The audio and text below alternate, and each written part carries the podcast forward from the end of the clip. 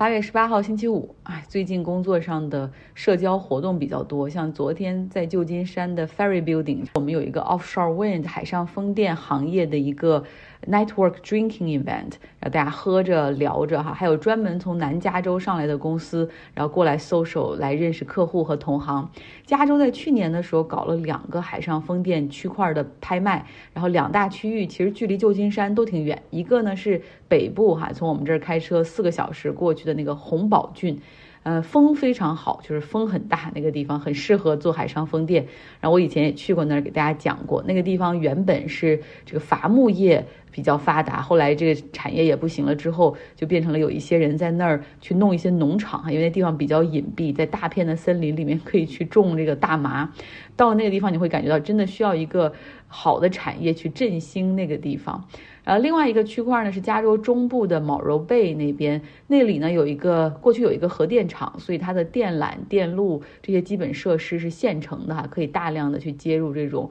供电。那中标的几个开发商最后选来选去，他们都把办公室其实就放在了旧金山，虽然是距离这两个厂址比较远，然后呢距离这个立法机构，也就是加州的。州政府萨克拉门托所在地开车也有两个小时的车程，但是选在旧金山就是因为它的区位优势哈。昨天那个活动上还有前加州的州参议员 David Chu，他到现场，但他现在是这个三藩旧金山市的 City Attorney，也就是城市的检察官。然后就发现这些民选的官员哈，就是不一样，就是他跟大家聊着聊着，后来说，后来就是说让他讲两句，啊，直接可以搬个凳子站起来就可以去去演讲哈，非常富有激情、风趣幽默，然后既有那种远见，也有自己的个人故事。他现在做的这个岗位，市政府的检检察官 City Attorney，所以他最后的时候还不忘了帮旧金山去拉动商业，然后鼓励说海上风电的公司都来旧金山开分支机构，让这里以后成为一个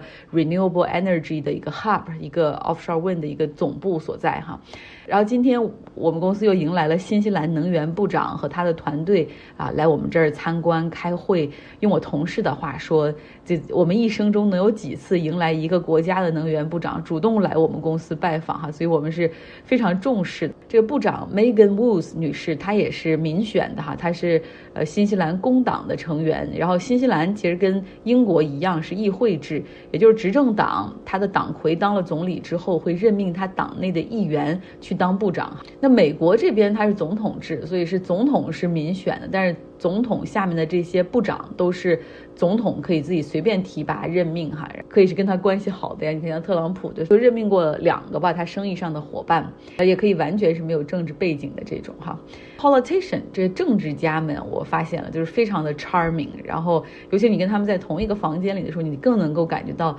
他们的那种魅力，还有那种能量，然后他们的那种热情哈。而且尤其是这个 Megan Woods。部长让我觉得他对这个行业还很有了解，然后他会问很多问题哈。现在的这个 policy making 呃有很大的关系。哎，我有时候在想，我还有机会成为一个 elected officials 吗？就是成为一个民选的，也去什么时候搞一个 campaign 参加竞选，也许还有希望。在美国有各种各样的选举哈，小到。城市市长的选举，嗯，然后呃，当然像 Berkeley 这样的城市的市长竞选还挺激烈的，然后还有这个 school district 学区的，就是里面的一些 director board director 的竞选。呃，然后就是学区委员会的竞选，然后还有 city council，就是说这个市长哈，这个 mayor 他需要选，然后谁去制约 mayor 这个市长的这个权利呢？是有个 city council，然后这个 council 的这个 member 也是可以选的哈，所以反正想选呢，还是有很多机会的。有的有的岗位就是，比如有像学区的那个选举，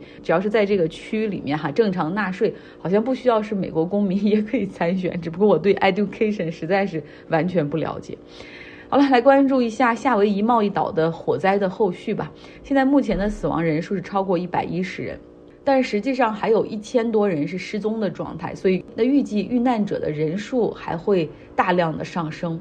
呃，目前呢排查的地区只只只进行了百分之四十五，虽然火灾的起因还没有调查清楚，大概可能还需要几个月的时间，但是有消息说很可能是这个。当地电网这个电线被吹断，然后又再加上高温大风，就引发了大火。那现在也已经有律师代表受害者向当地的夏威夷州的电力公司提起了诉讼，已经有至少四起诉讼。他们的这个理由就是：第一，就是电力公司在设备维护和这个操作方面存在严重的疏忽；第二个，就是在大风的这种情况下，尤其是大风加干旱的情况下，呃，还有高温，为什么没有像加州那种采取一种比较普遍的做法，就是给一些高风险的、可能会有有山火风险的地区直接。断电啊，这样的话可以防止这个线路在大风和干旱期间被吹断，然后起火。那夏威夷电力公司的执行官他是说，首先他们公司就没有这种切断电源，然后防止野火蔓延的这种预案。呃，而且要采用这样的计划的话，要和应急人员进行大量的协调，因为你不知道这个区域会不会有人在使用这种医疗设备或者水泵以及其他重要的设备没办法使用哈，所以夏威夷电力公司是为自己做这样的辩解。那说实话，夏威夷电力公司并不是第一家在这种重大的野火山火事件之后成为焦点或者被起诉的公司。近些年来呢，这种老化的公用设施设备经常。被指责是就是引发野火的一个源头，尤其是在强风存在的一个情况下，吹断电线其实是很危险的。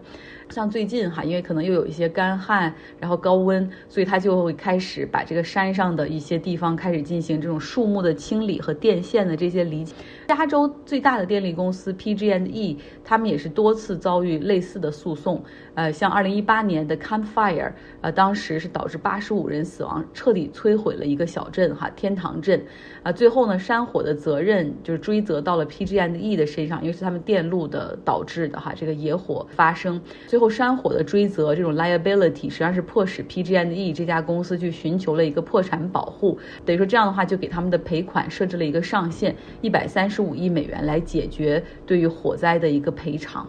那么在贸易八月七号大火之后，敏感的金融市场已经做出了反应。那夏威夷电力公司的股价下跌了百分之六十八，在那一天里面，在这次火灾之中呢，除了起火原因不明之外，其实还有疑问，就是说为什么政府没有发布紧急的撤离预警？那贸易岛上的应急官员表示说，他们的确在那个拉哈纳户外有八十多个这个预警的警报，呃，平时他们是用来。叫响警告有海啸的预警，然后但是现在那个这次火灾没有用，主要是因为担心人们会往山上的方向走，反倒会走向火海，啊，然后就是他们也是做了这样的辩解，但实际上很多居民抱怨就是手机上也没有任何的紧急预警的这种推送哈，这明显也是政府的失职。那更令贸易岛上，尤其是拉哈纳的居民感到失望的，就是他们的救援物资很多现在是更多指望志愿者在帮助运送。像志愿者，他开着自己的船从贸易岛的其他地方过来给他们送水、食物、洗漱用品，甚至被褥。因为公路其实现在很多的公路是被汽车阻塞的一个状态，因为当时这个大火过来，然后很多人就汽车逃跑，那个车现在都是烧废了的一个情况，需要时间进行清理。那现在拉哈纳。那它这边的交通状况，还有几条路是被堵死的哈，所以这个大规模的物资运送是存在困难。就很多住在拉哈纳的人，就算没有受灾的话，现在可能这个车想开出去去拉东西也是有点难的。联邦政府启动了紧急的救助，像比如说现在有一些措施，就是像野火幸存者。只要你去登记，就可以领七百美元的现金去购买食物和水，然后要求当地的这个酒店、汽车旅馆开始为幸存者去提供临时的住房。但是好多人的房子就彻底烧没了哈，在这样的地方要住多久？还是有很多人实际上就住在现在这种体育场馆里面。小企业管理局表示说，他们可以向房主提供最高达五十万美元的一个低息呃贷款，用于房屋的重建。然后呢，向损失的这种商户企业提供两百万美元的低息贷款，哈，都不是免息的。但是对于很多人来说，现在拉哈纳地区基本的电力还没有恢复，有一些地区的互联网也是断掉的一个情况，哈，就很多信想获得信息，基本保障生活，哈，就是想回到原来的那种情况，真的是太难了。那之前一天的节目，我们还讲过特朗普被乔治亚州的检察官起诉，啊，然后是一个刑事起诉。这种刑事起诉的过程就需要大陪审团根据检察官单方面所提出的一些证据，然后来进行一个投票，哈，这是一个很比较快速的一个过程，要多数同意才能够通过这个诉讼，哈，正式发起刑事诉讼。那通常呢，在大部分的州，这个大陪审员的名单那是保密的，可是乔治亚州，因为这是一个。州根据州法的一个起诉，就是这个。那根据乔治亚的州法，陪审员的名字是会出现在起诉书里的。然后呢，Trump 的支持者就开始逐一的哈，在这个起诉书里去寻找这个陪审员的信息，然后开始在网上去搜索他们的社交媒体，什么 LinkedIn，然后甚至把他们的家庭电话、住址都已经分享在他们的那些。呃，这条论坛上面，然后还建议他们可以去骚扰或者是去攻击这些人哈。然后现在乔治亚州的这个警方开始介入调查哈，去寻找这种